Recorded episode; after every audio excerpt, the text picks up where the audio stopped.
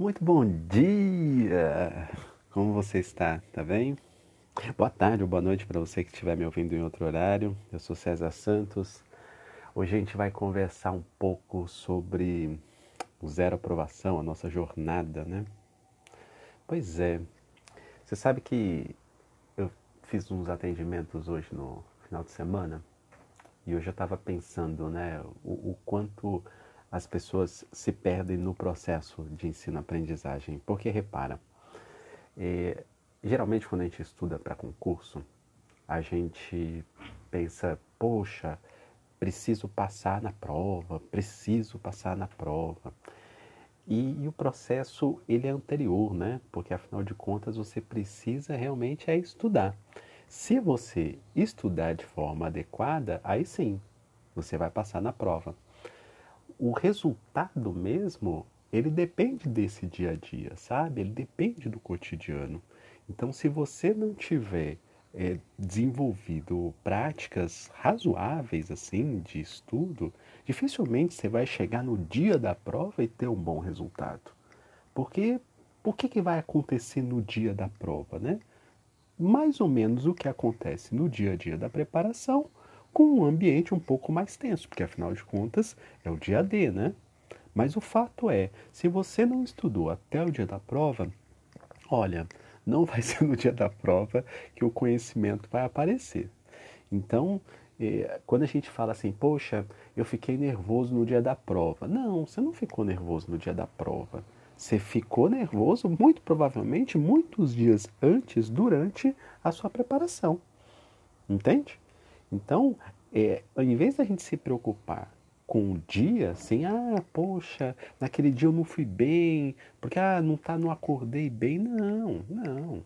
É, é a preparação para o concurso. Se você se prepara para o concurso de uma maneira adequada, no dia da prova você vai ter um desempenho adequado. Não tenha dúvida. Agora, o que, que significa né, essa preparação para o concurso? O que, que significa você, é, de fato, estudar para o concurso? Esse é o ponto. Porque geralmente, assim, o que não falta é gente querendo dar a receita de bolo, né? Mas esse é o ponto, né? Será que essas receitas funcionam para você? Será que você está aplicando é, as, as as, as ferramentas e os instrumentos que fazem você melhorar o seu desempenho? Esse é o ponto. Porque se você conversar com o vizinho do lado, ele vai contar uma história que não é a sua. Esse é o ponto, né? E aí você, querendo, assim, atingir um padrão, você vai começar a se comparar. E essas comparações, elas é que geram ansiedade no seu processo de ensino-aprendizagem. Então, se você começar é, a se comparar com a trajetória dos outros candidatos, bem, vai dar ruim. Porque a outra trajetória é uma trajetória que você está vendo apenas de longe, porque ele contou. Eu tenho, eu tenho um canal no YouTube. Então eu lá eu estudo, digamos, publicamente, né? Eu mostro um pouco da minha trajetória.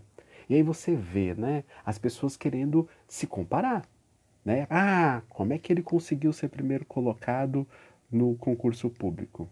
Ah, como é que ele conseguiu passar não sei aonde? As pessoas realmente, assim, elas por não terem conseguido, aí elas começam a entrar num processo de frustração. Mas eu insisto, e eu tenho insistido nos vídeos do canal, um processo ele é muito individual nesse sentido, sabe? Você realmente precisa ver daquelas ferramentas que a gente oferece, qual é útil para você. Aliás, eu queria recomendar o vídeo zero, né? O vídeo zero que está no YouTube. Pode ir lá, é, Escola Diplomática Periférica, por onde começar ou por onde recomeçar.